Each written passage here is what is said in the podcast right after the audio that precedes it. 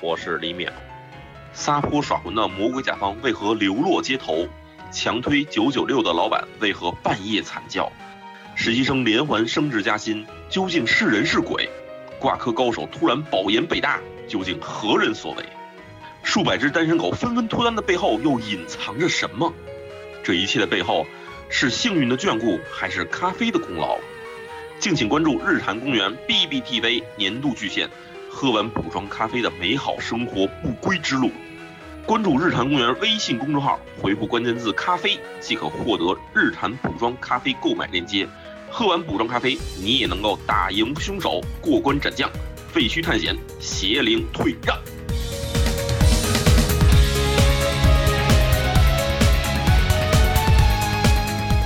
好消息，好消息！日坛公园补妆咖啡火爆销售中，为庆祝补妆咖啡首发当日销量突破一百万盒，日坛周边手办《深海怪兽》小日重出江湖，和补妆咖啡一起作伴。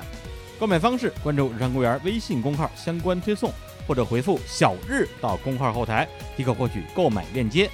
如果大家收到的包裹出现破损或者其他问题，请在你购买产品的有赞后台联系我们的客服，我们会有专人负责为你排忧解难。日坛补妆咖啡，给你的生活补点妆。我李叔喜欢补妆。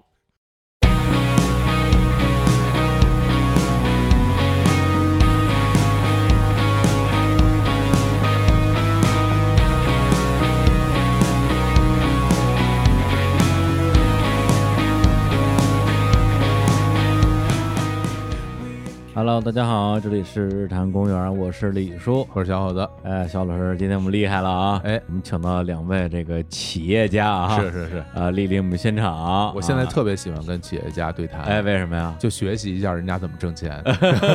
让把我们企业做得好一点。是之前请来都是一些摇滚人，对对，每次聊完之后挺高兴，嗯，但是发现没什么用，以后我觉得跟他们少接触，远离摇滚人， 就是啊，对，多接触企业家。 就是啊，呃，介绍一下我们今天的嘉宾，来自于简单心理的创始人简黎李以及他的合伙人何峰老 师。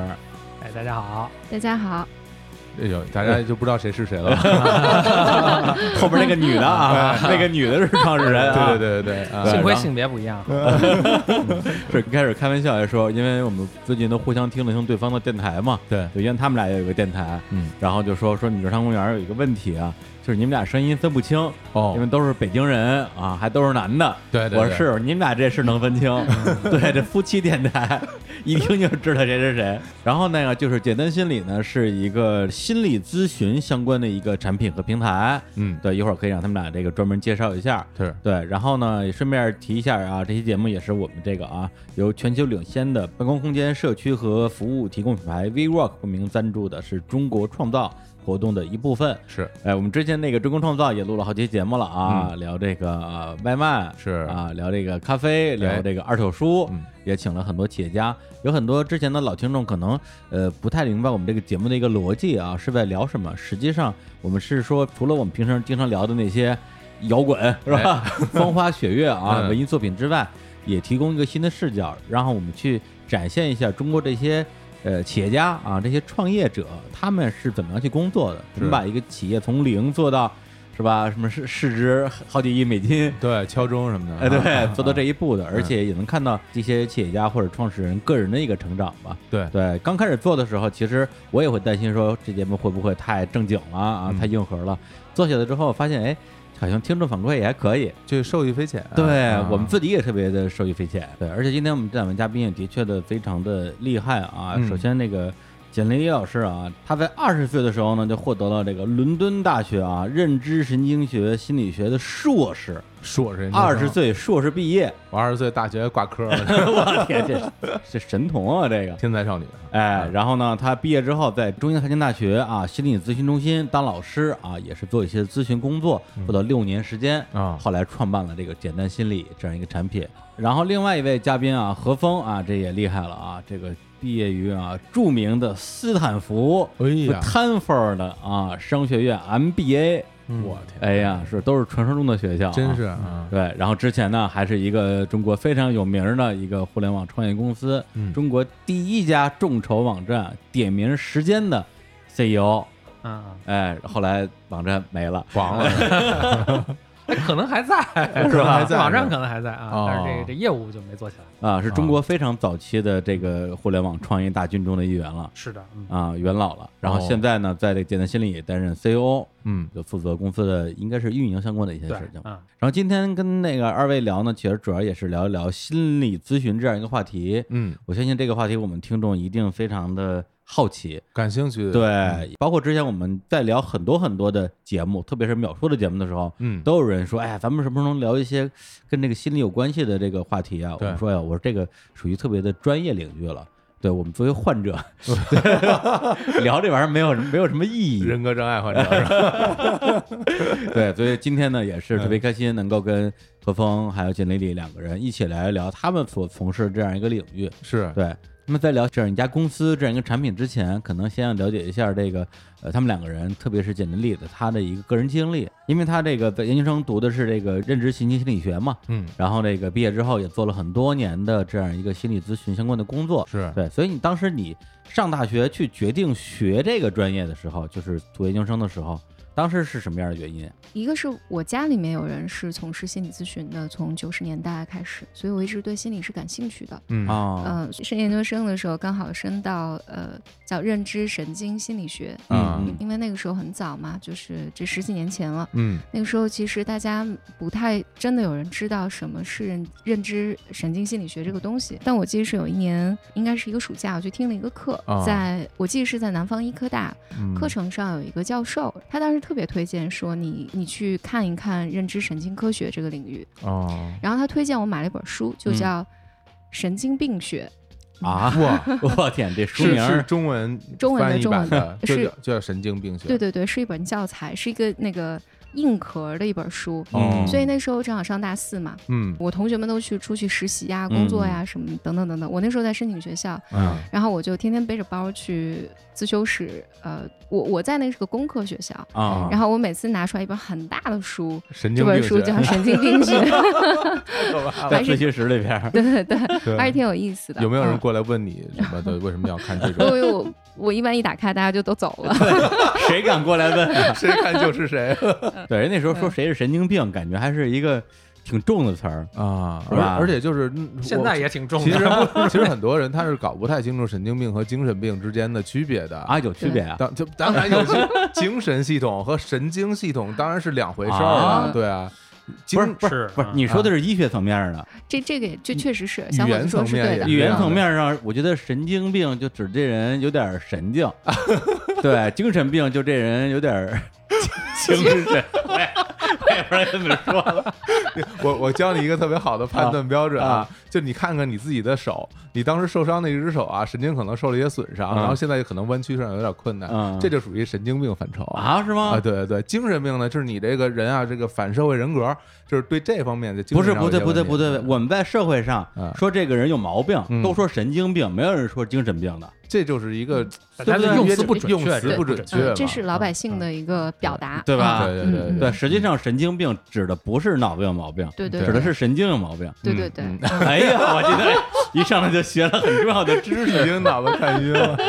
对，那后来你呃就去嗯申请学校，然后就读了那个专业。我就是嗯你给大家讲讲这个你那个专业，我我都我都复述复述不下来，叫什么？认知神经、认知神经心理学或者认知神经科学。简单来讲，就是它是用科学的方法来研究人的大脑是如何工作的，嗯，就是研究人哦的大脑是和人的情绪认知之间的关系。所以我哦举一是些例子，哎，是它的应用。呃，比如说我们研究自闭症，嗯嗯，或者研究一些先天发育的异常，比如说这个人有阅读障碍，或者他有数学障碍等等等等，以及我们有一些比比较有趣的，比如说共感。嗯呃，什么叫共感呢？就是有一些人，比如说我看到数字的时候，比如嗯说嗯我看到数字三，就会听见“叮”一声。哦，或者呃，有一些人呢，他看见每个人是有颜色的啊嗯，呃然后这个就是嗯，你的大脑的区域之间和普通人，我们大多数人合作的方式是不一样的。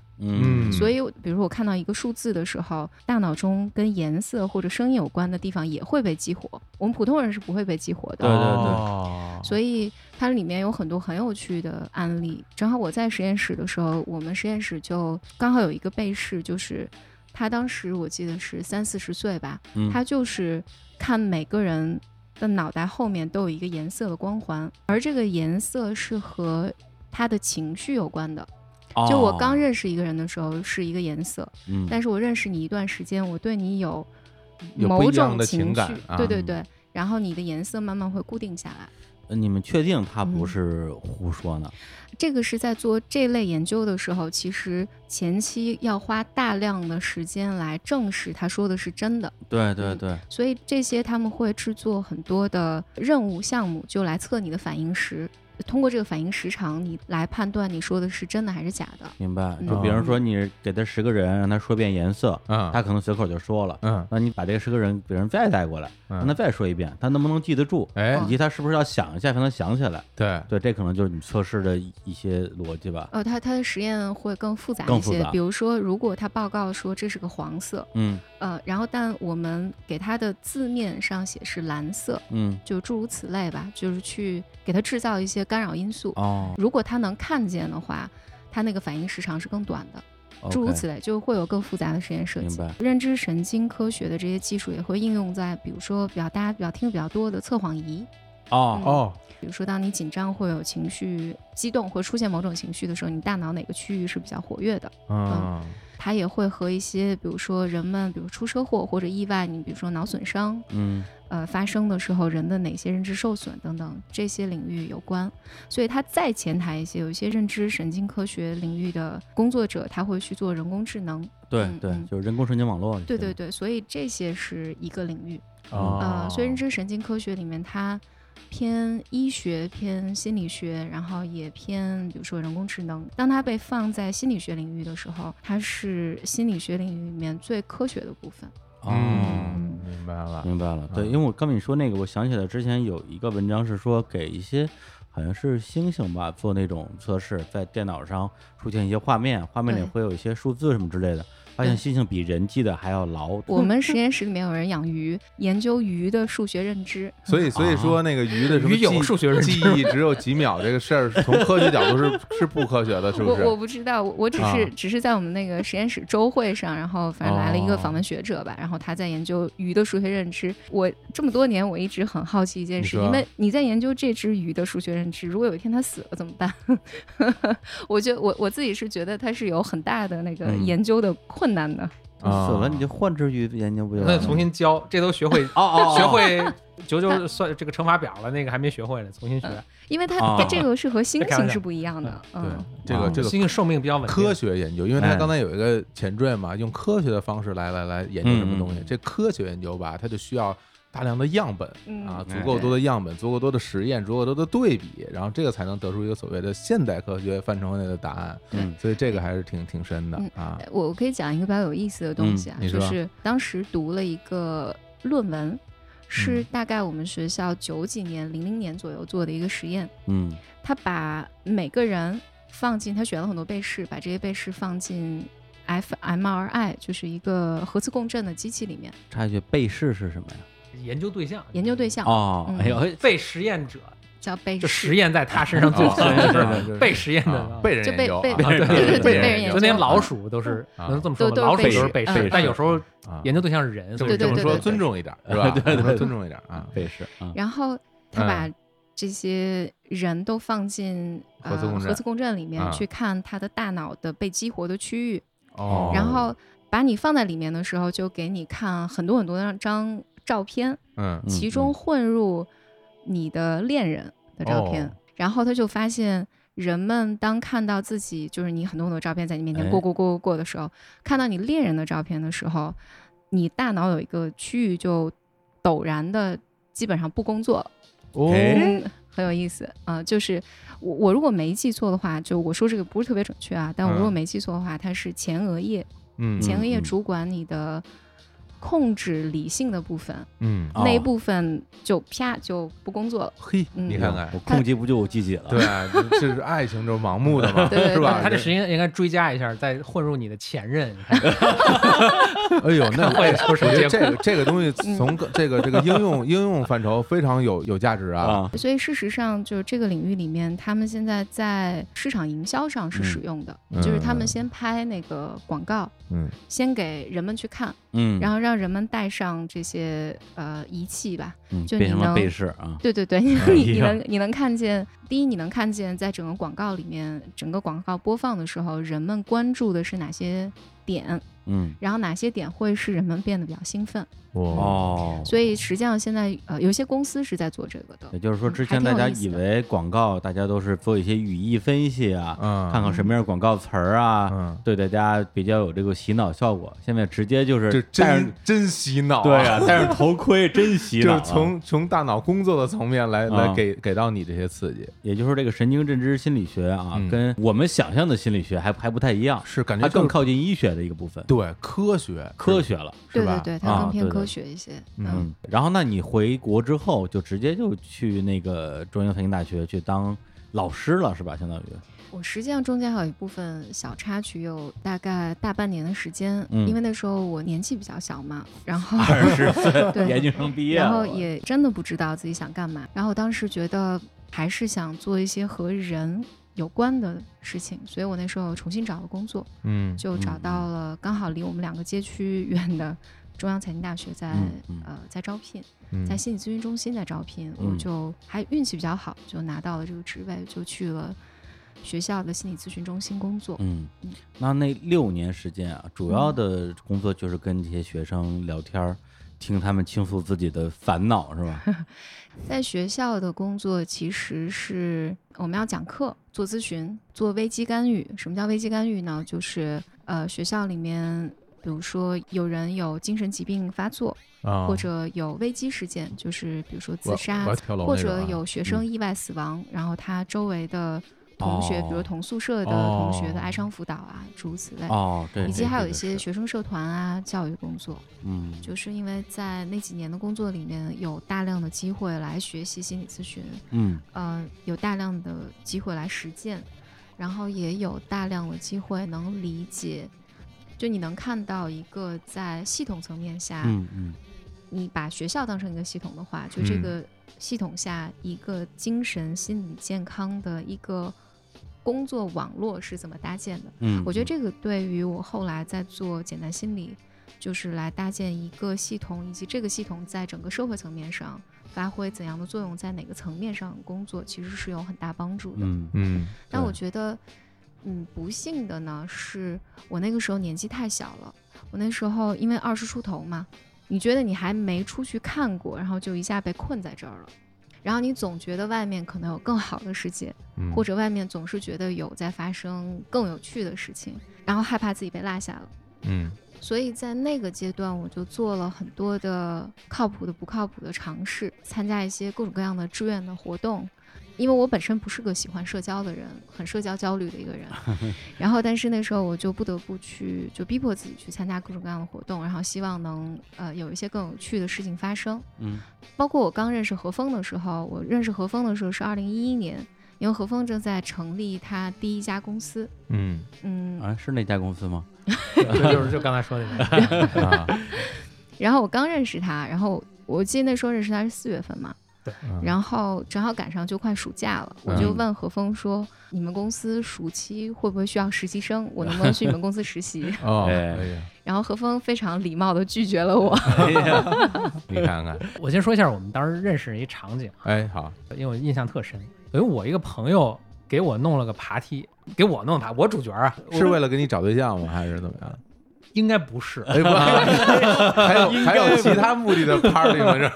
呃，啊纯乐啊。啊就就就我去，然后也叫几个朋友，其中有一位就是这位女生嘛，嗯啊因为那天不是我主角嘛，哎嗯所以我就说，哎，那聊嘛，对吧？就嗯聊的。结果哎，就他邀请来这帮我，我其实也不认识。然后他们俩后来我发现其实也不认识，网友。哦，就他就开始说，我当然也并不知道他职业是什么的。哎，嗯大家不约而同的就满桌人的注意力全都注意到他身上了，哦，哎，哎，全注意到他就身他上了。说什么东西能大家能吸引到呢？呃，他就说咨询师那那那套啊啊那套东哦西，就有很多观察呀，嗯对对人的观察，对社会的观察呀，哎对文化的观察。后来就是想一定要认识一下，就当时就那也不让他实习。对啊，就就是就啊就认识了。啊，那后来好像是说，是你鼓励那个金丽丽嗯在，比如说在网上、在豆瓣上做一些这种心理普及的工作，是对吧？对对，是。所以当时就是虽然没有没有实习嘛，但是就我们后来就就认识嘛，认识嗯经常聊天，所以他经常说的一点，就刚才他说的，哎，其实觉得就外面反正翻天地覆的这在发生很多事情，是嗯他是在心理咨询这个行业嘛，就心理咨询行业我也我也不是很了解，当时，嗯所以我也就问他呀什么，他就说，哎，这行业其实有很多很多人求助啊，不知道上哪儿求助啊，对嗯然后外面有很多信息也是靠谱不靠谱的满天飞啊什么的嘛。嗯那我就说，哎，其实就创业上有一个一个点子就是，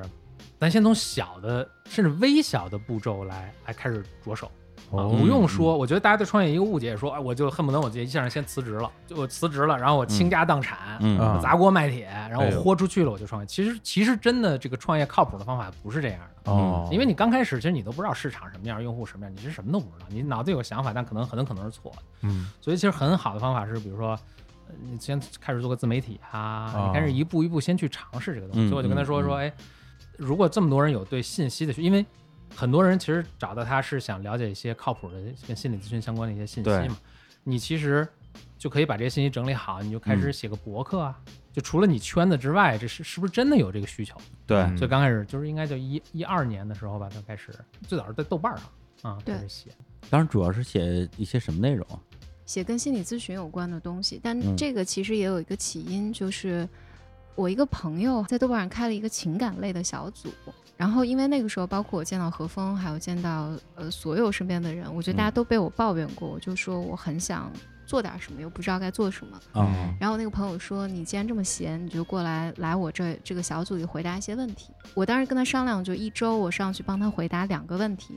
然后我大概回答了两周，我就发现大家问我的问题都差不多，嗯然后我就想，那我就写成文章好了，这样你下次来哦问我的时候，我就把文章给你省就得完来回了说对了对对。啊，然后所以这么开始写了第一篇文章，嗯呃，然后那个时候我就开始有想法，因为我开开始陆续的收到很多人的求助的来信啊，等等等等。嗯因为何峰在创业嘛，然后我就问何峰，我说：“你看我需不需要做个网站啊什么的？”何峰是给我浇了很多 冷水，哦是吗？他怎么说？不何是峰指指出一条明路，不是对对 对，对，他怎么何说？何啊峰大意就说你你现在做网站没戏，你没嗯必要，你你没有任何必要做网站。是所以他何说的峰对，他说对对啊二对零对一做二是年是做是网站网啊，站嗯何必呢？我自己弄天拉哪服务器，对吧？什么是的是疯了真的这啊是，所以何峰就说你就开个豆瓣小站嘛，哎，这挺好，你想要的东西在豆瓣上都有，嗯你就使用它来来做。所以那个时候，我记得基本就是大家来信问什么，嗯，然后我就做什么。对比，如哦说有人问说我想学心理咨询，然后或者我想学心理学，我应该学些什么？我就找了一些网上，因为那是二零一二年嘛，就是嗯还不像现在移动互联网这么发达，没有那么多平台，所以那个时候我去呃网上找了很多免费的公开课，嗯就是把它们集合在一个，你可以理解为一个资源页面吧，就放在嗯豆瓣嗯儿的页面上。刚好赶上，我记得豆瓣儿那个时候他们对首页机制有一个改版，我猜嗯想就刚好，呃，他们经常推推送这样的文章，所以在那个时期是有了一些关注度。然后后来，呃，我后来所有的动作都是为了回答我收到的这些诉求。举个例子，比如说他说我想找一个南昌的心理咨询师，你能不能帮我推荐一下？哦，所以那个时候我就会通过我自己认识的朋友人慢慢脉去找来推荐给他，所以嗯我那时候做了大量这个工作。等于说是点对点的做了一些其实是平台该做的事儿，对，那时候我所有白天的时间都在学校工作，嗯个人是面对我刚才讲的嗯这种觉得特别孤独啊，总觉得外面有一些事情可做，但又不知道该做什么。嗯但另外一方面，因为在何峰的建议之下，嗯我嗯当时一直同期在做这些事情。但因为尽管何峰在嗯创业，但是我的家庭都是在哎体制内的，嗯，对所以创业这件事情对于我的家庭来讲，就是没工作，哎嗯，哎，对，等于无 业，对对对对，等于无业，就是， 所以我就是这一屋子都是创 业 一屋的，子特别有无业名。都都无业，都无业，嗯对 所以在那个时候，创业这件事情从来没有进入到我的考虑范围内。嗯然后，所以那同期我其实是在考虑我未来的职业发展。嗯，那个时候就会想，如果我辞职了能干嘛？嗯，嗯，就很不幸，我当时当时，比如说我尝试了何峰的公司，何峰 说你的技能连当实习 生都都不行不。是幸亏你没 去就是 去了 去了更没戏。对，嗯， 对他这种呢，其实我觉得有点像，因为他一二年开始做这个嗯事情嘛，嗯在豆瓣上做，就跟我一三年开始做播客一样。嗯对，它是个爱好，然后也很有乐趣，也有嗯很多成就感，但是它不是份儿工作，是对或者我看不到任何它变成一份工作的可能性。嗯对，对，那就那就当个乐儿弄着呗。嗯对对，该上班接着上班，或者说我那时候有另外一份创业的工作，那个是个工作，这不是个工作。嗯对对对对对嗯对，那后来你应该是也有一些具体的契机，让你觉得说这个事儿有可能会变成一份儿工作，或者是一个可以创业的一个事情。嗯对，我一二年、一三年，如果何峰记得，我是相对抑郁的一个状况。然后我记得二零一三年刚好有一个朋友，他们希望有人在那年夏天去美国帮他们做一些市场调研。嗯然后我说我我我我也不要你们钱，我我替你去。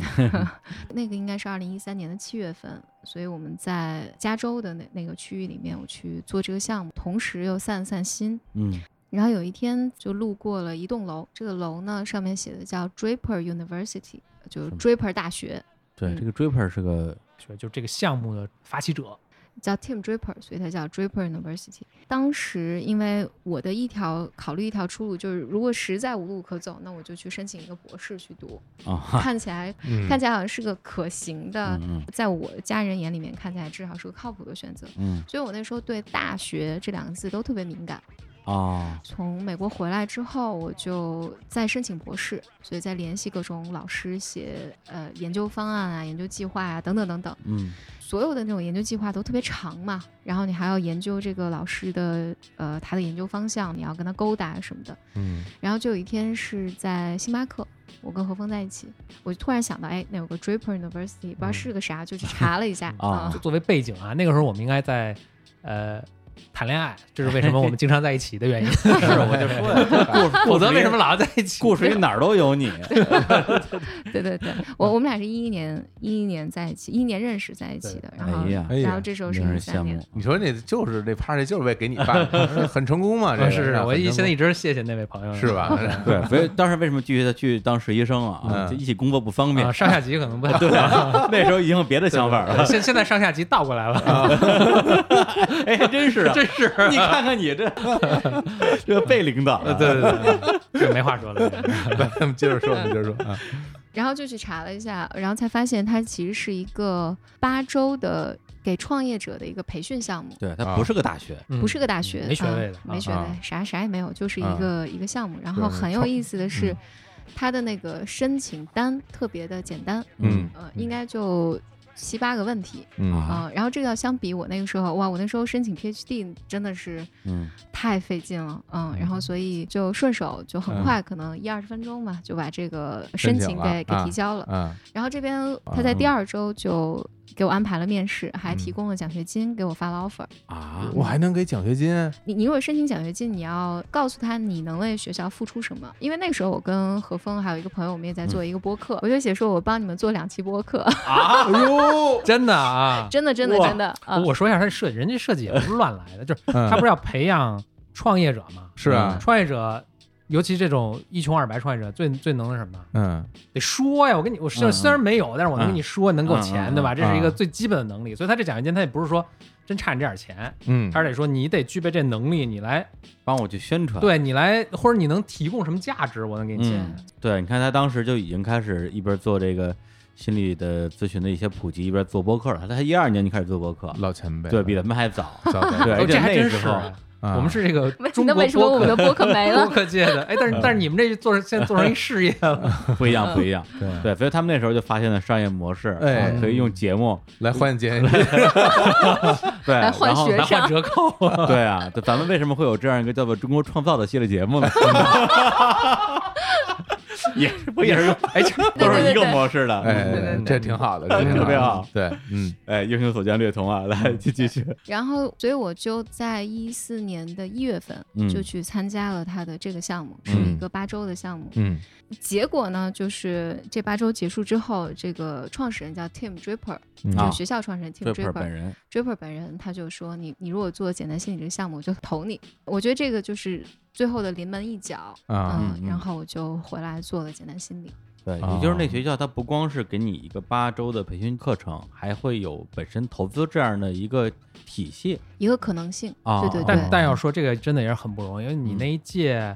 是三四十个人吧，嗯就就投了你一个，应该就投了就投了一个。啊应该是投了我一个。嗯嗯、但这个项目可以讲讲，是非常有趣的。我觉得我在里面整个心态上是有很大的一个变化的。怎么就说是？嗯因为我去这个项目之前，我尤其作为一个女性吧，我受到所有的评价，就我想辞职，我不想做了，然后嗯我想干点别的，你有可能变成无业这个状态，是我所有的家庭环境都告诉我你不能这么做。问长辈嗯，就是比如说我的职业发展上有些困惑，我不知道该怎么办的时候，我收到的比较多的反馈，大家都说，那你要不然先结婚生个孩子，啊， 这叫什么解决这有方案点呢？病急这个啊乱投医的感觉。 但但这还但不如录博士呢，这 个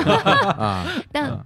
但这个真的是，我觉得女性，因为在场你们都是男性嘛，哦嗯，嗯 但是我觉得女性在二十多岁的时候，嗯我觉得收到最多的建议就是这个，哦，而且我觉得从某种角度，他们的角度来讲，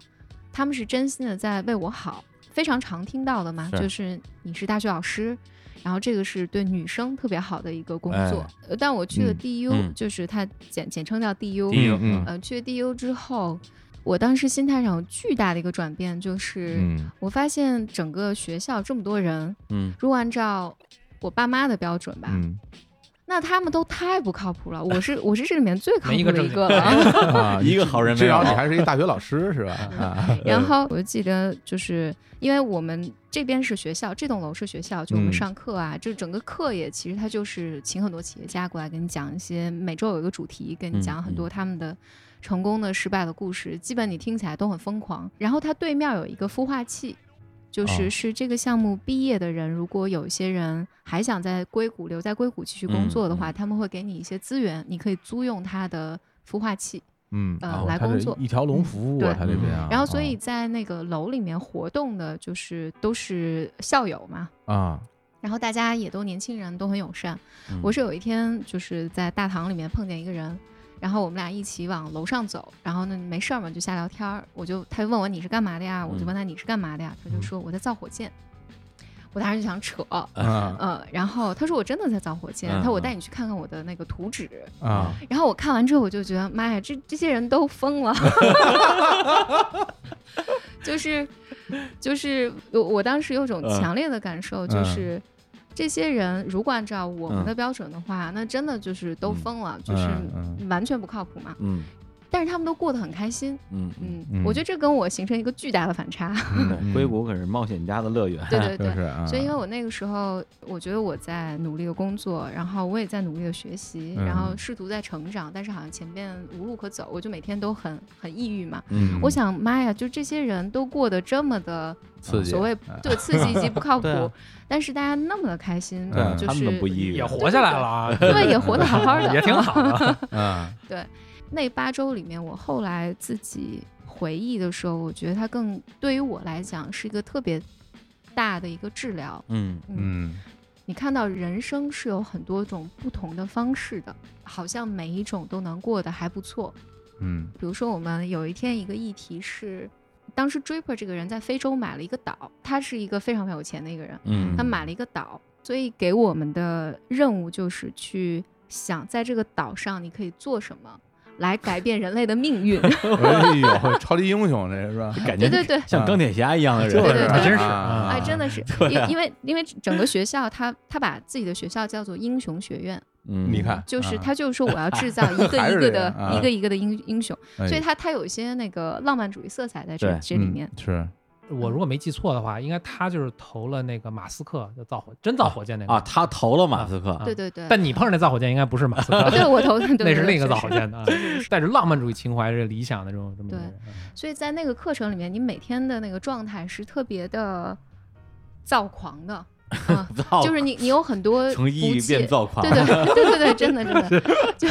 有很多你有很多对人类的不切实际的 嗯想法、理想，嗯而且因为你每天见的人，我记得那时候那是二零一四年嘛，那时候不停的来跟我们讲三 D 打印，啊，然后这啊比如三 D 打就有印一技阵儿火有术一阵将儿，特别火啊将，将如何改变整个人类的改变衣食人类住啊行啊，嗯然后那时候我记得那时候硅谷还在造人造鸡蛋，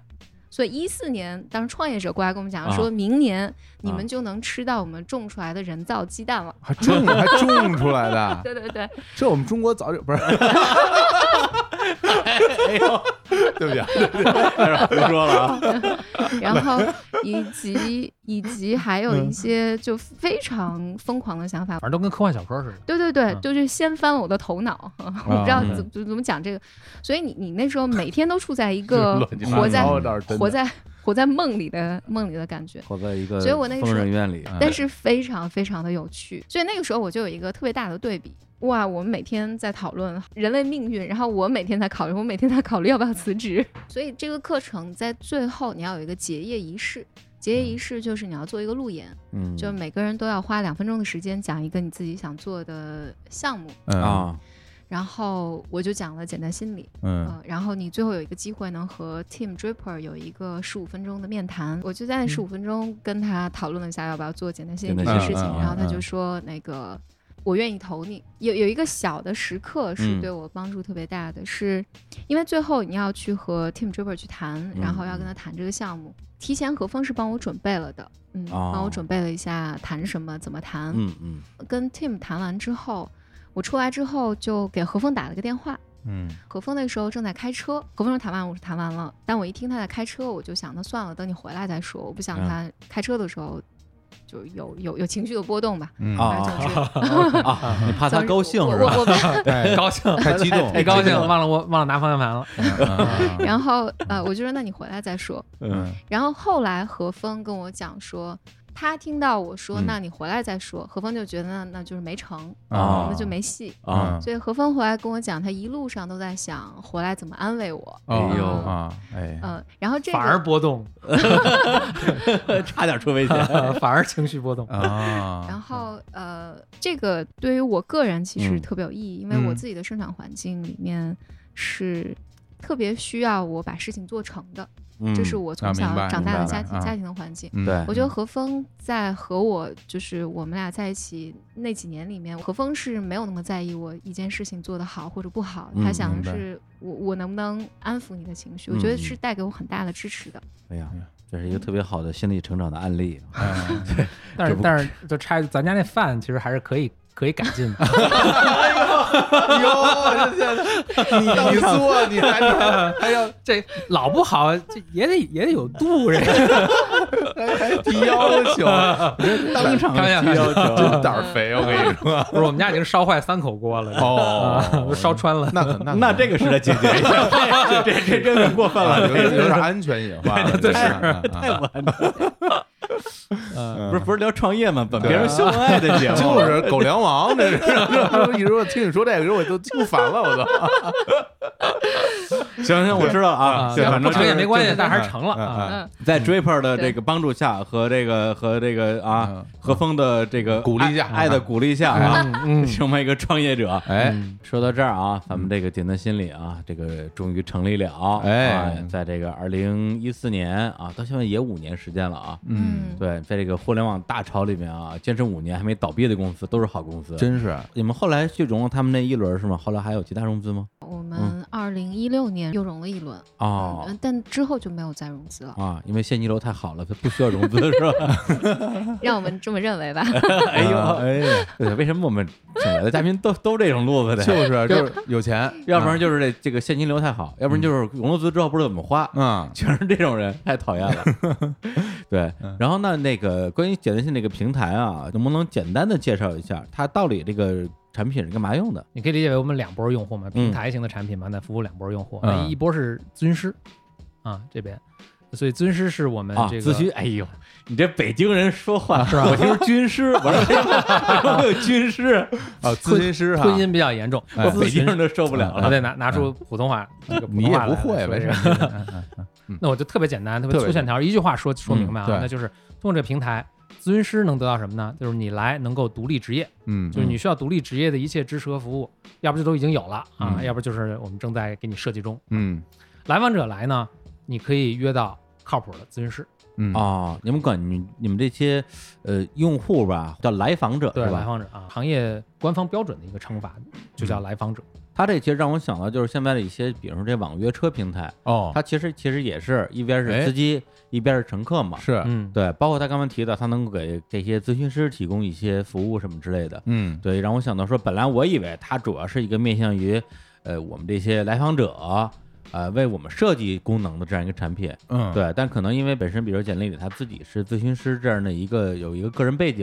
所以他相当于在产品上也比较多的去考虑到了，就是他们这个咨询师这一端的客户的需求，是这样、嗯是吧？是这样。当然，咱们普通人，比如说你打车的时候，肯定也是乘客对端你是肯定最熟悉的，嗯但它肯定有一个司机端的一个而产且品，有可能比我们这乘客端要更复杂更复杂，它的逻辑肯定是更复杂啊，对，的一。定的。对，而且它、哦它两边都得服务好嘛，你光有乘客没司机，司机那端特难用，肯定也不行。我们这是一样的一个逻辑。那明白这个产品的原理之后啊，嗯那其实有一些非常非常基础的问题，我跟小伙老师其实都特别关心。说实话，比如说在有你们这样的平台之前，我也好，或者是我身边朋友也好，大家都会有一个疑问，就是说你怎么确定自己现在是不是需要去寻求一些这种心理的咨询的帮助？那我就先回答说，人们在什么时候需要找心理咨询？嗯我我想先界定一下，人们容易混淆什么是精神类的疾病，比如说嗯什么时候需要找精神科，嗯什么时候需要找心理咨询。我我有一个非常粗暴、科学上不是那么严谨的一个分类方嗯式，嗯你说就是你可以把人群从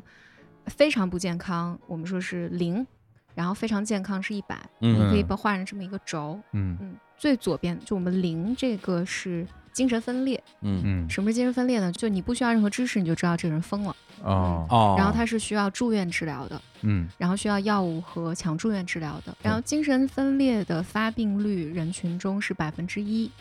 哇这这么高啊那么高对，对，这个比例是非常非常啊高每次的。说这比例，大家都很意外，但真的是百分之一，一嗯百个人里有一个精神分裂正。啊常人口中的百分之那分裂我们平时在路上见不到，是因为他们都接受住院治但是很疗多没了有吗？在没有出现在这个视野里边呃对，没有没有，哦就就整个流流行病学调查数据里哇面，世界比较统一的是百分之一。全世界范围内，嗯嗯，哦哦，这个然太后所惊讶以了啊！嗯它的发作可能更隐性，但是其实是很严重的，需嗯要明白住院治疗，就是它丧失它的行为控制力对社会对对功对能对的社会功能吧。哦啊，那这部分人是心理咨询是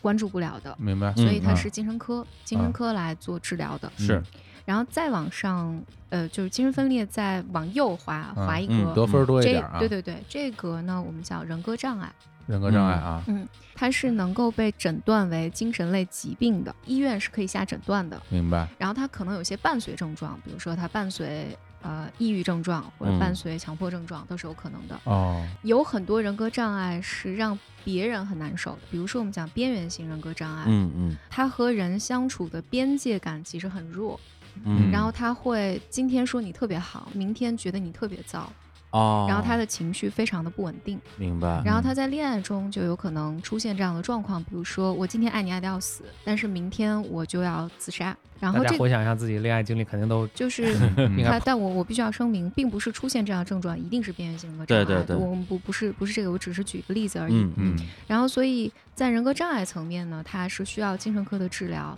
嗯然后同时如果辅助心理咨询的帮助是有用的。哎，就是治疗加辅助了哈。对，嗯然后我们再往右一个，嗯然后就是我们经常说的，它没有人格层面的大的问题，但是它会出现一些精神类的症状，比嗯如说抑郁、焦虑、强迫嗯等等，就是这些我们嗯常见的。然后对于这些人来讲，也是精神科的治疗，包括药物治疗、辅助心理咨询是有帮助的。嗯哦，然后我刚才说的这个一二三，就是从精神分裂人格障碍到我刚才说的这种呃有精神类的症状，这一些人群比例大概是在百分之十四到百分之十七，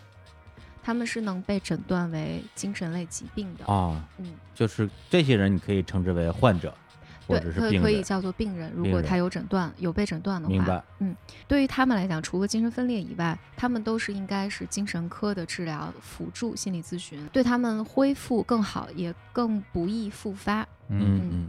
然后这我刚才说一二三，那剩下的都是我们说的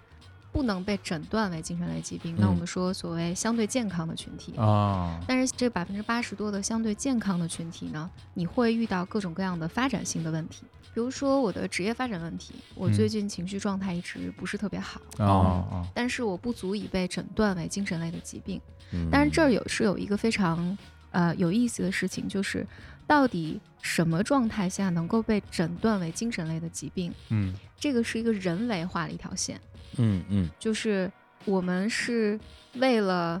医疗或者为了大家沟通方便，所以精神类呃疾病它有一个诊断标准，比如说你这个症状持续两周以上，嗯，或持续一个月以上。那比如问题来了，我持续了十天，我嗯这个是不是一个疾病？啊在这个语境下，那就不是疾病。但是并不意味着这个人不痛苦，明白或，者对这个嗯人不挣扎、不纠结，所以这些人呢就被归为发展类的问题。嗯嗯其实更多的人是在这些问题出现的时候来寻求心理咨询的帮助的。嗯然后他心理咨询来解决几个问题嘛，第一就是如果你有症状，这些症状严重影响到你的日常生活和工作了，比如说我抑郁发作的时候，我不洗澡，我我没精神，我上不了班儿。对，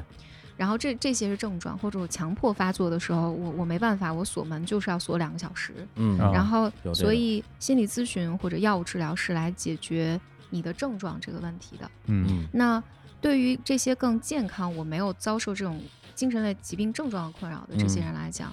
我个人的理解啊，心理咨询最终它其实解决的是你人格层面的问题，帮助你更理解你自己的行为模式，嗯嗯理解你是怎么建立自己和他人之间的关系，给你更多的选择权，你可以嗯选择你过一个什么样的生活，这嗯个是心理咨询最终的目标。对，我我举一个呃，可能不一定那么贴切的例子啊，比如说像你生病了，你去吃药，啊，嗯你去做手术，这些都是用来这个治病的。对，嗯那如果你本身现在没有什么身体不适的症状，但是你需要去健身啊，你需要哎去对运动啊，强身健体啊，这个属于整个的身体健康嘛嗯。他刚才说的那个后半部分的话，也可以被认为是心理健康的一种建设。可以这对样对，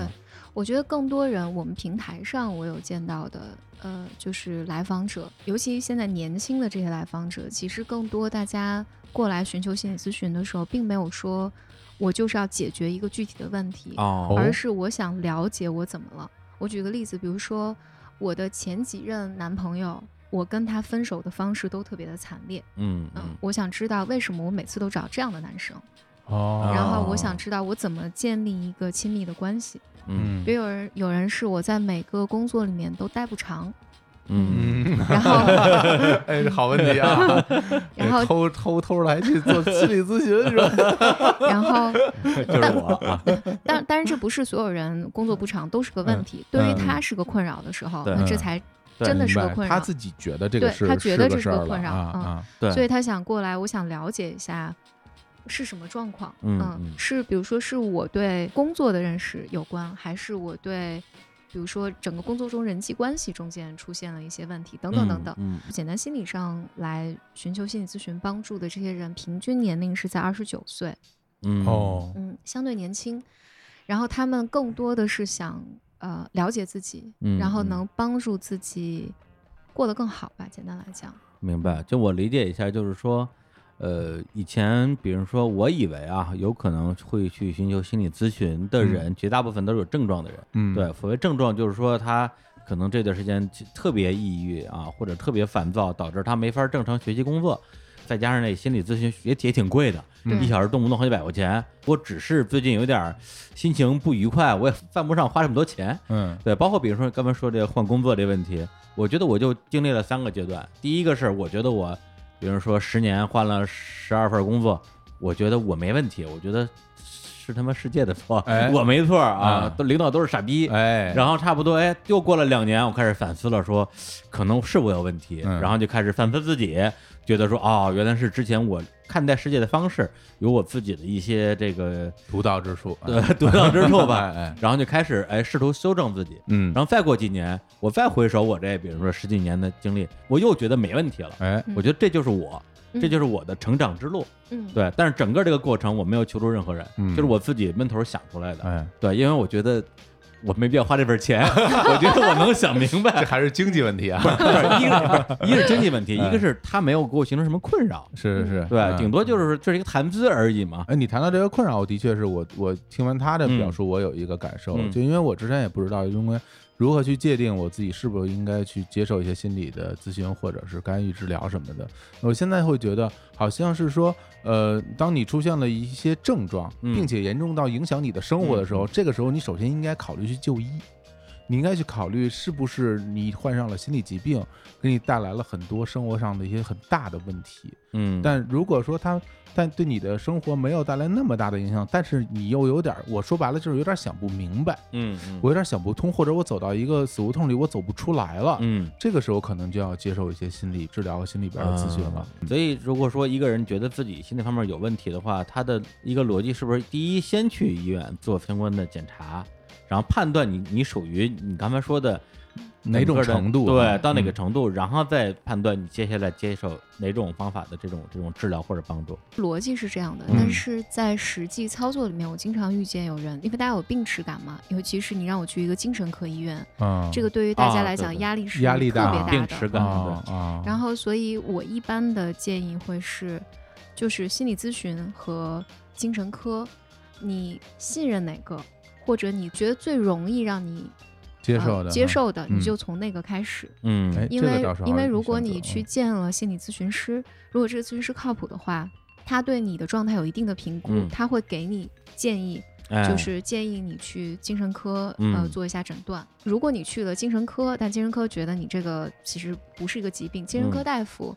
呃也有一些会直接告诉你说你这个可能不属于精神类的疾病，不然足以后给你但诊对断对啊，但我嗯建议你可以找一个咨询师聊一聊，因为我觉得人们对于精神科还有心理咨询的认识特别不一样。嗯，有一些人会觉得我去精神科医院是很羞耻的一件事情，我或者是很受严不重了的一啊件，我事受情不了这个事儿。嗯，但有一些人会觉得医院可能更权威一些，对对哎对，所以，所以我一般的建议就是这两个，你觉得哪个对于你来讲更容易接受，你就嗯先去哪一个。嗯，二选一，对对对，它嗯最终都是殊途同归的。就是就走出求助的这一步是很重要。哎嗯，对到的，现对在的，对，就好像比如说以前咱们说谁谁谁嗯，送安定了，哎那就说谁对说对对呦对哎呦好好一个人疯，了，怎么就对怎么就哎呦 啊真真可惜了了，嗯都，这种感觉。是，但但现在我身边，比如偶尔有朋友说说我那个最近状态挺不好的，嗯然后下礼拜刮了北医六院的号，就嗯北医六院跟安定差不多嘛，对对嗯对，北京比较权威的两家这个精神科的这个专科医院吧。嗯，然后我说我说啊、我说那那你看看到时候看医生怎么说，到时候你也你也跟我说一声，哎，不会觉得是个什么事儿。啊时代进步了哈。嗯对，刚才说这个两种方式嘛，一个哎是是医院做一些这个问询啊治疗，然后嗯另外一个就找那个心理咨询。但是说实话，这个心理咨询我真的不知道去哪儿找。嗯，就是我满大街现在没有，我也不知道应该去什么地方去找这种心理嗯咨询，而且我说实话，我还有一种一种未知感，就我不知道这心理咨询它到底怎么来操作，就是嗯它怎么咨询啊？就是我到那儿以后，咱俩聊大天儿工作吗原理是什么呀？对啊，吧就是他哎工作流程是什么呀？嗯我流程我得做什么样的准备去找这种心理医生？而而且就是心理医生，我应该本着一个什么心态去面对他呢？我之前那个电影那《无间道》里边，刘德华不是躺躺一床上，啊然后跟那个谁聊啊，申慧琳还是谁啊？啊反正就是一个人躺着，一个人跟他聊。 不不是我我，我因为我也没有做过心理咨询。对，是这样吗大家有限的都是从一些文文学影视视作作品品中对来的啊，实际上是什么样的？实际上，呃，很少有人是躺着的，啊， 因为很容易睡着是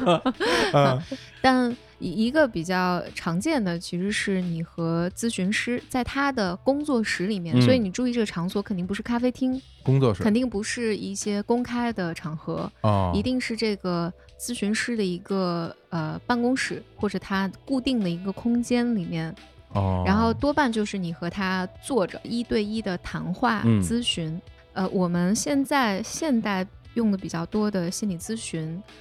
一般是一周见一次，嗯有的时候咨询师会提议说我们可以一周见两次，嗯嗯但这个频率也是和呃咨询师和来访者一起来定的。商量但来啊，对，但一般，呃，我觉得大家有一个概念，就是你是固定的时间、固定的地点、固定的频率、嗯固定的时长，来见这个咨询师的，那时长一般多长时间呀？啊见一次？一般是四十五到六十分钟。比如说我是来访者吧，嗯比也如是来说访我者去找简经理啊哦，嗯我就每个周二的下午两点到两点五十，我都嗯跑到简经理的咨工询室作室啊，啊，两点一到我爸推门进来，哎两点五十一到我爸关门出去了，啊差不多这 样吧。哎，对对对对不能多聊会儿啊，这是啊对，这个啊是非常细细节但很有意思的问题，就哎是为什么要我们把这种固定的东西嗯，叫做设置？嗯设置呃，嗯这叫设置。然后这个你可以理解为，这就有点像我要去做手术，嗯我必须要进到一个无菌的手术室里面。对，嗯嗯，然后这个是手术的一个设置，嗯，然后咨询是固定的时间、固定的频率、固定的时长、固定的地点。嗯然后在这个空间里面，我们说，呃，你能形成一个我们叫治疗性的容器，哦哦明白就明是白了啊一个我我打一个比方，我记得有一个来访者，他曾经这么讲，他说，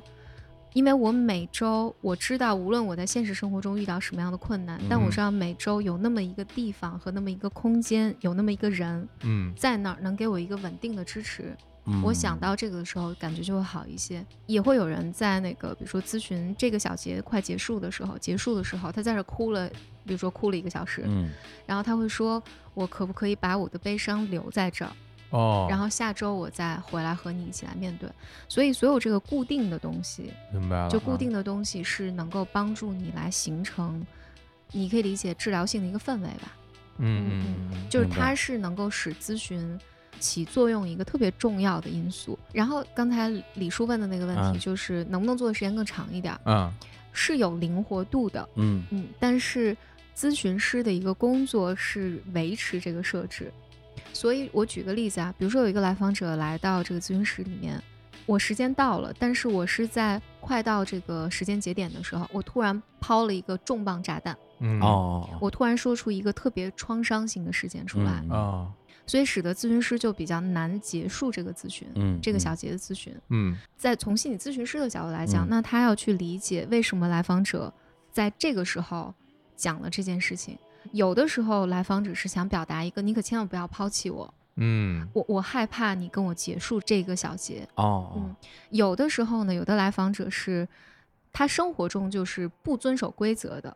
嗯，然后这就是他生活中一个特别重要的，我们叫议题，就是他重特别重要的问题。比如说，你给我定了规则，我非要打破它，哦哎对但对这对是他生活中受创伤或者受到现实惩罚的部分，嗯嗯所以他到咨询室里面来，他也要打破你的这个规则。比如说，我嗯偏要迟到二十分钟，我需要你再帮我延二十分钟。嗯嗯嗯所以对于这些咨询师来讲，维持咨询设置就特别重要，就是嗯到了这个时间节点，我们就必须要结束。嗯来访者会不断的表达对你的失望、对你的愤怒，嗯或者表达对你的不满。但这个就是他来寻求咨询的原因。如果你真的把这个时间给他延长了二十分钟，嗯反而是来访者会觉得很不安全，因为你 hold 不住我。哦，我举这个例子只是嗯想说，我们刚才所谓的这些设置，之所以叫设置，嗯就我嗯说它像一个无菌的操作室，它是咨询发生特别必要的条件。嗯而往往来访者进到这个咨询关系里面，他和设置之间的冲突，他会因此会觉得你不关心我，然后你都是为了赚钱你才见我的，你给嗯我的这些关心和爱是有条件的。嗯，然后他对咨询师表达的这种失望，或者他感受到的，比如被抛弃，还会有来嗯访者会讲说，因为我知道你见很多来访者，我觉得我在你所有的来访者里面，我是最不重要的一个。哦，他有的时候就会表达说：“你能不能多给我五分钟？嗯因为我想要知道我在你心里面是最重要的，啊，你肯为我多付出一些。嗯”就是，所以当来访者，比如说我要呃破坏这个所谓的设置，我要在咨询外和你联系或者和你发生关系啊等等嗯，在心理咨询里面都把这个看作是咨询的材料，我们在这个设置的空间内去来讨论的。啊哦所以在讨论的这个过程里面，你可能表达对我的失望嘛？那我们来哦哦讨哦论你真正渴望的是什么？那你在平时的人际关系里面，当你做这样的事儿的时候，嗯你真正的渴望是什么？嗯了解，也就是说，呃，两个人如果是这种，呃这叫来访者跟咨询师之间的关系，那大家本质上是一种应该是工作关系，是个工作对关系，你对不的能说哎，咱俩聊得不错，一会儿一块儿吃饭去吧，嗯，这个是应该是要这是这避是免绝的对不可以的，绝对不可以。嗯啊，嗯那这是不是能说明就是，比如说咱俩是熟人，是不是我就没办法找你来给我进行这个心理咨询了？对是对吧比如对比如他想找你，嗯，对，咨询一下，你你肯定要拒绝他吧？对，为对什么呀？因为第一就是这个就超越了咨询的设置嘛，你对见我的时候是在哦其他对，的因为生活因场为合，你那个设嗯啊置已经无效被破了，坏因为了啊平时我们也经常见，平时我我我们也熟，嗯你这个场景设置就就没用了。所所以补充一下，就是啊咨询师跟来访者，其实在这个咨询室之外的环境中，啊，是不应该有任何接触交往的。对啊，啊，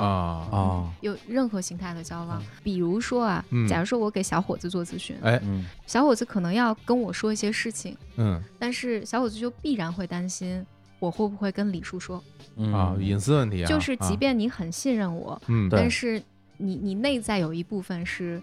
担忧这个的，嗯是的嗯我觉得这个是其实就是一个死线。还有一个，我觉得是咨询中很有意思的东西。我举一个例子啊，就是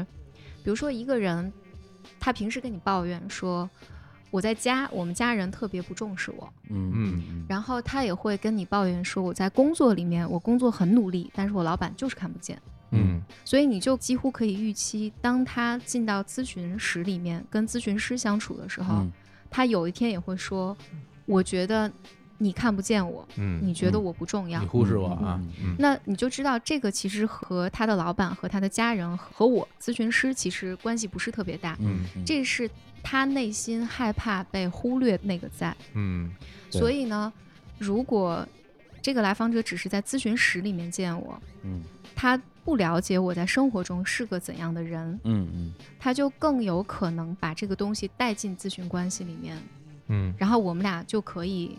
在这个上面来工作。嗯但是如果他在生活中就认识我，嗯他可能他知道我有个老公，然后他知道我有我的工作，他知道我的很多很多信息，在咨询关系中，他就没有办法轻易的把他的我们叫投射，就是嗯没有办法把他轻易的东西直接放进我们的关系里面呈现。啊、哦他有其实有这么一个比喻，我觉得还挺好的，就说咨询师应该像一个空白的荧幕一样，嗯所以来访者能把自己的各种想法呀什么都投射到上面去。嗯啊每个人其实是生活在自己给自己创造的一个世界里面的。嗯嗯嗯就我觉得外面的人对我都有敌意，嗯嗯或者我觉得外面的人都很坏，或者我觉得外面人都是善良的。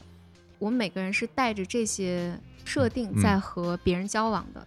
所以我刚认识你的时候，我其实不了解你是什么样的人，嗯但是我投射在你身上的东西是我的东西。啊，所以这是为什么，比如说何峰第一面见你的时候，他可能说你是 A 啊，但是嗯我见你第一面的时候你是 B，、嗯，但其实 A 也不是你，B 也不是你。对。然后，所以咨询师是当来访者进到这个咨询里面的时候，比如说这个来访者今天第一次来到咨询室里面嗯说：“你是我见到过最好的咨询师。嗯嗯”你就知道这是他的一个想象，或者这个来访者今天来就说：“你们这个环境太糟糕了。”然后这个是来访者他的一个行为模式和习惯嗯带进了这个关系里面。嗯然后咨询师是在这些材料上和这个来访者工作的，嗯他想白表达的失望就是什么？嗯他所有的表达都成为你们的素材，对对对对因为他所有的这种表达都是他内心的一种投影吧。对对对，啊，我们有时候会讲说，来访者进到咨询室里面，会把咨询师有时候把你看作他的父亲，有时候看作他的母亲，有时候嗯看作他的女儿，有时候看作是他的一个下属，这是他带进来的东西。嗯，但是如果我来之前就对你有很多的了解，你有几个孩子，你有老公，你工作是什么样，等等等等等等，嗯这些个人的材料都在了。那他进来的时候，他带来的那个想象是很难进入到这个咨询关系里明面白的，会影响。这是一些心理咨询有关的段子啦，就是嗯大家会说，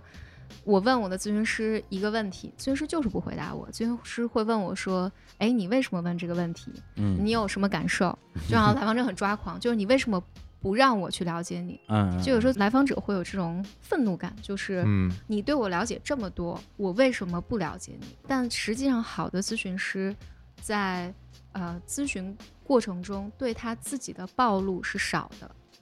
明白嗯，不能说完全没有，但是少的。此时此刻，它的一个功能是去理解来访者为什么要问这个问题。嗯，就有的时候，来访者是出于一种焦虑，就是比如说我带来的是我的婚姻问题，你万一没结婚，你处理不了我的问题怎么办？嗯来访者真正关心的可能是这个问题，或者有的时候来访者表达的是我很愤怒，因为我不了解你。嗯，就是咨询师是在这些层面上和来访者去工作的。但这个跟我之前有个想象不太一样。之前我以为啊，嗯咨询师会说：“哎，你说这个东西我太理解了，我有一件事儿，我这比你还严重，感同身就受的啊感方式啊，同身受。”对方说：“啊哎呦，，你太懂我了。”啊本来我以为会有大量这样的对话，实际嗯上这个不是一个呃常实际态。不会，实际上嗯不实会际不啊会，因为如果是那样一个对话，就很容易把这个重点拉回到我的身上。对对对，而且，比如说，有的时候当来访者表达了一个呃创伤性的事件，嗯然后如果说“哎呀，我也经历过”，嗯，嗯我比你还惨呢，对哎对啊啊啊，有的人嗯对于有一些来访者来讲，他会觉得啊，你跟我一样，啊嗯我感觉是好的。啊嗯但有一些人会觉得你和我一样脆弱，啊，嗯，我就不敢表达了。所以咨询师不会冒这个险，在对你有足够对多的对了解对之之前，他不会冒这个险，破坏你对整个咨询的这信个任信任。嗯，对，一个是破坏信任感，一个就是说我讲了一个我倒霉事儿，你嗯讲你你的倒霉事儿，嗯最后我给你 钱，这凭什么呀？这不就变成闺蜜聊天了吗？对对对对，对。然后还有就是，因为我我自己虽然没去过，但是其实我挺多朋友，嗯不止一个人跟我说，跟咨询师聊的时候，特别是头几次吧，都会聊到整个人崩溃，然后就狂哭。这个东西是一个必经的过程吗？不一定，不一一定定。但是我觉得来访者的感受是真实的，嗯可能他碰到了他比较创伤的部分，嗯嗯，或者他的感受上是比较糟糕的，我觉得这是有可能的。嗯，就我，我觉得这也是另外一个，我觉得大家经常有的问题，就是我觉得我去做心理咨询，应该是让我感觉更好的，嗯但实际哦上，对对对，心理咨询更像一个非常漫长的手术。嗯所以在这个过程里面，因为你不得不去面对很多呃可能是被你意识层面回避掉的东西，你要面对自己的脆弱，你面对自己的一些特别痛苦的事情，嗯，所以这个过程里面不是愉悦的，不哦啊是时时刻刻都是愉悦的，但是嗯它是带来一个人从心理层面的成长的。啊，不，哎，不过这我觉得这是一个嗯挺重要的一个提示啊。对就是比如说，如果你不跟我说的话，我也会这样认为。就因为我不舒服，我觉得有问题，嗯然后我去找心理咨询，然后去寻求帮助。我的预期啊，我我现在就让我有预期，我肯定会觉得我跟你聊会儿，我就我就爽了，嗯、或者是你把我说通了，或者是你给给了我一个解决问题的解决方案，然后我带着这个解决方案能够勇敢的面对生活了。对我会带着这种预期去找到这个心理咨询师。对，因为大家去做心理咨询，可能他也会追求一些短期的效果。其实就好像说我去看病一样，我嗯到你那儿，你得给我开个开个诊断，然后给我开点药，我对带着回家，我心里踏实。对对吧啊他这个虽然他不像看病啊，嗯是聊天的形式，但可能有时候我们会抱着去见禅师的那种啊，目的，说去了之后禅师点化一下，禅哎呦哎呦，我明白了。 倒热水什么的，呃，你说的真对，嗯然后对对对然后就特特高兴就走了。嗯对，如果说我聊了几次，每一次这个聊完之后比聊之前心情更不好了，可嗯能我觉得很多人接受不了。对对这是一个预设的问题，我觉得这有必要提醒大家，是吧？嗯，当然不是你每次去见咨询师都感觉很糟糕，嗯那这样大啊家就都不来了嘛。 对， 啊你我没必要去去嗯受这个苦，我只是说，你如果把咨询看作是一个更长期的事情的时候，它不是满足你的欲望的，嗯嗯嗯，就它跟打游戏或者和你去做一些让你特别爽的事情是不一样的，就是它是需要你去思考，需要去你去面对自己的，所以这个过程里面不一定是最嗯愉悦的。嗯那咱们举个例子啊，比如说我就是一个去去进行心理咨询的人，比如我到你这儿，比如说我一上来可能没没觉得不爽，因为我带着那个期待来的，然后嗯没爽了，然后那我能不能知道我需要来多少回啊？因为很多人就说你你怎么来几回你就放弃了，但是我也不知道来多少回，到底我能不能知道我需要来多少回就是？来了几次觉得没效果，对，还就是我自己就就是这它有没有一个进度条儿？你先告诉我，啊对，就能、嗯我能知道大概吗？嗯呃，，时长、次数，嗯我觉得这两个层面回答，嗯嗯就我可以从我们平台上的数据来讲，嗯其实包括美国的一些数据、行业数据来讲，其实大多数人会在咨询八到三十次左右，会报告自己有明显的变化。啊，嗯这个数据很重要啊嗯，嗯八到三十次啊，对，嗯嗯，然后呃，从简单心理上的数据来看，我们看是差不多的。嗯但是呢，如果我们说的更严谨一些，就是因为跟每个人来寻求咨询的目标不一样。比如说，我只是想减轻一定的症状，短期嗯内减轻，可能嗯六次七次就能有有减轻。嗯然后，但是有一些人，我希望从人格层面上有一些变化。嗯那这些，比如说啊你花了二十年或三十年形成的你的人际模式，那我们不可能在两个月内跟健身一样，你不太可能两个月内就是有质的飞跃，嗯是需要更长的时间的工作的。嗯嗯，以所以他最终和一个人来寻求心理咨询，他的目标是什么是有关系的。是缓解症状还是完善人格？对对对，对，嗯类。似于这样的。啊但多半我想说，尽管呃，可能在头几次你的体验里面，更多的是你在讲，而咨询师很少讲。但是咨询师会提问，嗯嗯很多人如果这个咨询进行的比较顺利或者比较匹配的话，很多人在咨询的头几次里面，你是会对自己有新的认识的，嗯在这个叙事的过程里面，哦，哦嗯你不会是讲完啥也没有。哎，那我就挺好奇嗯啊，就是因为。呃现实生活中不是所有人都有很强的表达欲或甚至表达能力的。然后比如说，有没有那种呃来访者他就是说不出话来，就我我我聊不了。就比如说，因为你嗯上了你咨询师，你让我跟你聊，但我我没跟你没得聊，或者我表达不出来，这怎么办啊？有吗？有这种情况吗？有有有，啊，那俩人就眼眼对眼儿那那啊咨询师就会更主动一些。啊，就去引导他说话是吧？嗯对，咨咨询师啊会问更多的问题。真的就不是谁不都是能表达。你啊你问这些问题那个表情，根本就不是去心理咨询的，就是去找茬儿的， 就是去完全就是去难为人家去了。我怎么能怎么能让你难受了？我我怎么来？你什么表情啊？这没是有没有，这个我太混了就很就我觉我就觉得想象一些画就是画面嘛。对不是人家花了钱了，去去给但给不别人找就不痛快算去花了钱，了，有的人他就是说不出话来，真的是有啊这样的，啊说不出来，说。不出来，找不痛，找不对找不痛快但不一样不啊， 是找不痛快，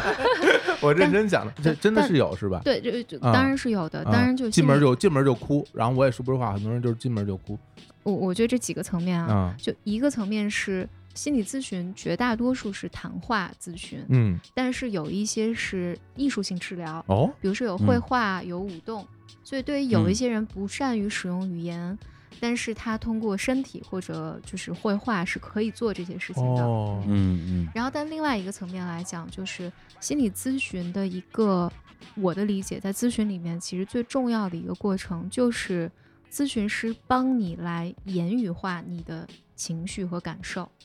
帮你来命名你的感受。因为很多时候哦，我觉得绝大多数人会处在一个我感觉特别难受，嗯但是我并不知道那个感受是什么。说不清楚，我说不清楚这个感受是什嗯嗯嗯么。然后甚至我可能，我举一个很简单的例子吧，嗯比如说有人打了我一巴掌，嗯，哎，嗯，我跟咨询师描述说他打了我一巴掌，这是人们能够表达出来的东西。然后咨询师就会问会问你，那这件事情对于你有什么感受？嗯，嗯因为这件事情是发生了，每个人对此的啊感受是不一样的，所以有一些人就会说，我觉得他打那个巴掌是对的，因为哦我这个事儿就是没做好。哦，那这个就不是一个感受，嗯，然后但感受是在的，嗯，就嗯这个是他的一个想法，这个嗯想法是他理智化之后的想法，结论是吧？对，嗯他嗯打我是对的，嗯或者我觉得他不应该打我，这是嗯想法，嗯但是我内在体验到的感受，比如说我很恐惧，嗯我很愤怒，呃，我很伤心，嗯，我觉得被羞辱了，嗯这些感受是是更关键的，是当咨询师能够帮助来访者来命名这些感受的时候，嗯来访者的这部分感受就被看见了，也被理解了，嗯，然后被认可了，这个是重要的。你说这个，我我我稍微有点心得啊，因为之前我在跟我们人生公园另外一个主播叫石老板儿学这个单口喜剧，就是脱口秀的表演，嗯，它里边有一个很重要的理论，就是观察自己的负面情绪，对把自己的负面情绪拆解出来，然后变成一个段子。比如说，当时有一个学员啊，就是说自己上中学的时候被老师踢了一脚，他觉得这个负面情绪，然后底下就有老师去帮他拆解，说你为什么觉得被他踢一脚这个事儿印象这么深？是你觉得委屈，还是你不服，还是你觉得怎么样？他说，因为这老师对所有人都很凶，只对我很好，我以为我们俩是一起的，结果他最后踢了我一脚，让我觉得我也不过如此。明白吧？就是同样是踢一脚，传递的一个负面情绪，可能是非常非常复杂的。对，然后他把这个拆出来之后，才能围绕这个负面情绪去编一个段子出来。然后嗯段子编出来了，他的负面情绪被就被治愈了，对对对对， 就是对这样一个过程。是人们，我我的理解，我在学心理咨询整个过程里面，我的一个体会是，我觉得人的精神，你可以理解，我们内在都有一个精神和嗯心理这个东西。然后，当你受到了一些事件的时候，你都是有情绪的，嗯，而这些情绪会被一些理智层面所掩盖。比如说，他是就应该这么做，嗯我不应该生气，但其实你就是很生气的。嗯嗯但我们的理智或者整个社会层面不允许我们表达这些，我们就把它压抑在那儿了。对，那嗯压抑在那儿呢，它就形成一个小的创伤，这个创伤是一直在的。然后这个东西就会，你比如说你刚才嗯讲的那个、对里面那个人，他可能再遇到一个新的老师的时嗯候，他可能带着这种我也不过如此，嗯的嗯这种，我不知道他后面还有什么感受，比如自卑感或者一嗯种被背叛的感受。被这被背叛，对这个感受可能就一直在他的人际关系里面，嗯所以他会可能在下一段再遇到老师的时候，他就会做一些事情，试图来证明嗯嗯自己是特别的。嗯，而嗯这个事情是和他的创伤有关的，是他的创伤在驱使他在下一段关系里面做这样的事情。他有也有可能去做一些事情来回避和别人建立这样不一样的关系，对，这对就是都是有可避能免自己或再者次受做到或者做这些样的伤害事情来故意冒犯对方，对来验证自己的观点，就是嗯你们都一样对对对啊对吧每个人对的这话反说应得是不一很样的很。专业这嗯话是吗？啊？没有啊，这因为我就是这 样的，哎呀，所以，呃，所以你就看他后来在其他人际关系中的行为，就和新的这个人是没关系的。嗯他其实在使用一个新的关系，在疗愈自己以前的那个创伤。是嗯，所以，心理咨询的这个过程呢，是帮助你看到这些东西后面你真的那个感受是什么样的。，嗯嗯然后整个咨询过程里面有一个呃底层逻辑，就是当你的这些被创伤的那些感受被看见、嗯被理解、也被接纳的时候，它慢慢就能愈合。嗯，就是的，嗯对，因为我自己在没有尝试任何这个心理咨询情况之下，自己想通了类似很多这种东西，一些以前会生气的事，现在就不会生气了。对，因为我嗯知道我以前为什么生气了。其实我觉得嗯类似于这种过程吧。对，所以在心理咨询的过程里面，咨询师经常会问你。是什么原因你提了这个问题？你后嗯面的感受是什么？哦，你说我很难受，嗯，那我们来看这个难受里面是是什么？就是你比如说，他其实是被嗯背叛的感受，对，嗯，然后甚至和自恋会有一些关系，就是我我没有那嗯么好，我突然嗯发现我也没有那么好，嗯就是咨询最终是在这些层面一层一层来工作的，嗯这个就是说，一般来讲，就是我们去做心理咨询的这样一个一个流程啊。所以，简单心理，就我最开始听说这个产品名字的时候，我第一的想象可能以为是一个那种心理科普类的自媒体，啊对，感觉是教人怎么样做一些心理上的自我调试的。后来也是了解之后才发现，它其实是一个嫁接一个这些服务来平访台者和心理咨询师的这样一个服务平台。对，嗯那当时就是你们最开始是怎么样去找到这两边儿的人？最早因为一二年、一三年，其实我在各个新媒体渠道一直收到来访者的来信嘛，嗯嗯嗯，所以实际上这个工作我一直是在做的，找咨询师以及呃把这些咨询师推荐给来访者。我们的那个第一版网站是在二零一四年六月一日上线的，嗯所以上线的时候呢，我是邀请了呃大概十个左右，在过去几年里面我比较熟悉的，然后我也比较信任的咨询师，先让他哦们上线了。呃，上的很少，我记得我找了当时我的邮件里面最近的二十封来信，嗯，然后我写信给他们说，呃，你们可以到这儿来，呃，挑选一下咨询师。我这有几哦个朋友，你们可以来。所以我们第一批的咨询师和来访者是这么来的。种子用户。对对对，嗯嗯，对。那那之后，你们是不是应该有一套相对比较，呃，严格的筛选机制去筛选这些咨询师？然后从，所以我们从二零一四年开始就，呃，我们建立了一套就是对于咨询师的入驻审核的标准。嗯，所以现在大家在市面上见到的那套标准，基本都是二零一四年我和我的几个朋友一起来定的。嗯嗯那个时候我们要求咨询师至少接受过两年的训练，嗯，然后他们至少有一千个小时以上的个案，哦，然后嗯他们接受过六十个小时以上的个体督导，嗯嗯，然后接受过个人治疗，就是他们自己也作为来访者哦接受、接受咨询。呃，然后有同行推荐的状况下，可以哦申请进来。哦然后直到二零一六年初，一五年底一六年初的时候，我们是参考美国心理学会的一套标准，嗯就是对咨询师胜任力的一个考察标准，建立了一套面试的考核体系。嗯哦就所有每一个申请入住简单心理的咨询师要经过呃面试，但这个面试是他来报他之前的一些隐匿姓名的个案，就他的整个处理过程。嗯嗯呃，这是行业内比较呃比较常见的一个做法。嗯然后我们有不同的维度给这个咨询师有一个初步的评估，然后他有业内人士的推荐，就是满足了一切条件进入面试，然后他可以进入到简单心理来职业。但 OK 进入职业之后，还有一套比较呃复杂的整个一套系统来嗯评估他们的、呃职业的现状。哦，就是他进来之后，在你们这个产品的使用过程之中，你们还会一直在相当于是监督对对对，所以每年我们的线上的，就现在我们能通过从申请到能够通过我们面试进入到成熟咨询师平台的比例是百分之九，嗯哦我这还是挺苛刻的，我觉得是啊是是比较，我们应该是国内最严格的一个平台了。嗯嗯，然后咨询师进来工作的时候，他要呃接受我们的管理，嗯所以每年都还会有咨询师被淘汰。然后呢，你们现在整个线上在这种呃服务状态的咨询师大概有多少人啊？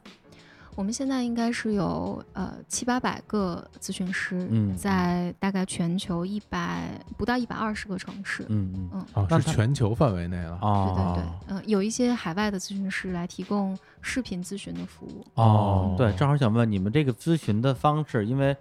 你如果让我想象，那可能见面儿，嗯，然后视频、嗯电话这些都有吗？没还有有电话，没有电嗯话，没那有电文话字的有吗？没有，呃，我们提供的是相对严肃的心理咨询，所以平台上差不多，二零一八年是百分之六十的咨询是线下面对面的嗯嗯进行的，百分之四十是通过视频进行的，多半情况下是，比如说他所在的城市找不到咨询师，所以他有可能我约了一个北京的，嗯通过视频来做，哦，嗯或者对北京的我约了一个纽约的，来视频哦来做。嗯对，那你们从公司角度来讲的话，你们的营收模式就是中间会有这个相当于佣金的部分是吧？嗯因为实际上，简单心理在心理咨询这块业务上，我们的模式是，其实我们是向咨询师提供服务的，包括认证的服务，包括他们整个在职业过程中需要的来访者管理，呃，比如说投诉明，白包括一些就是行政，呃嗯的这些都是我们在做，嗯所以我们是给咨询师提供服务，嗯然后咨询师向来访者提供服务，所以我们的收费是收取咨询师的服务费。然后，当然后来我们呃随着整个平台的发展吧，我们也意识到有更多的咨询师整个学习和成长的诉求，因为嗯咨询师是一直需要督导、需要成长、需要学习，以及因为国内的咨询师没有一个特别好的成长路径，嗯所以后来我们又开了一个叫简单心理 Uni，就是嗯一个、呃，就是咨询师的一个培训的一个成长体系。嗯，就是 University 的 Uni 是吧？对对对对对也叫大学。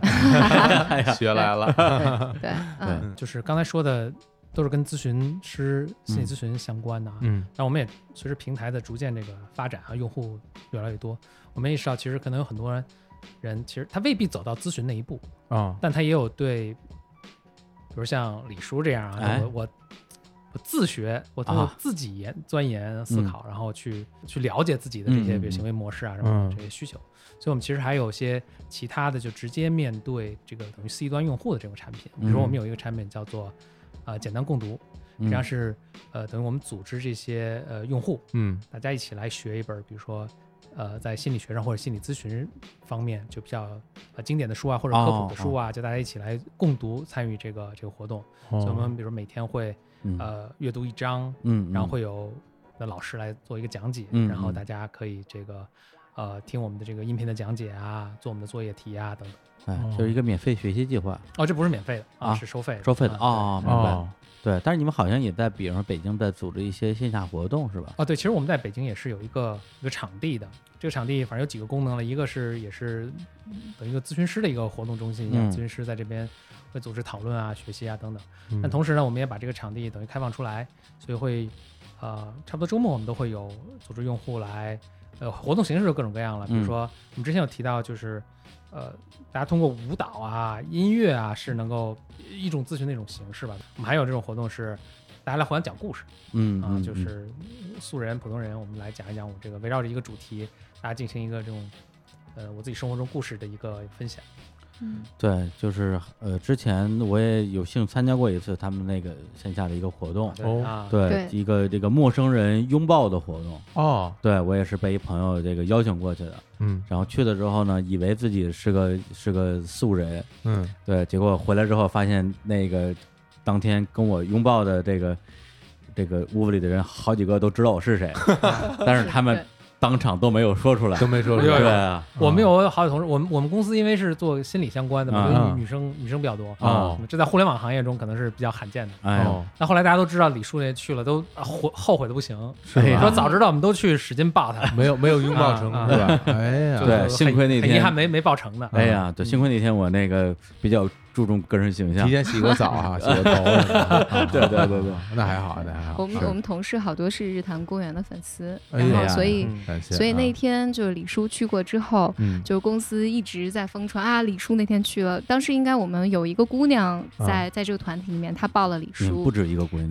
好几个姑娘都在然。后然后那个结果大家就。就一直特别嫉妒那个姑娘，大家都说、啊，都应该把我们都叫上去。哎呀，去可以去抱他啊， 嗯间接拥抱。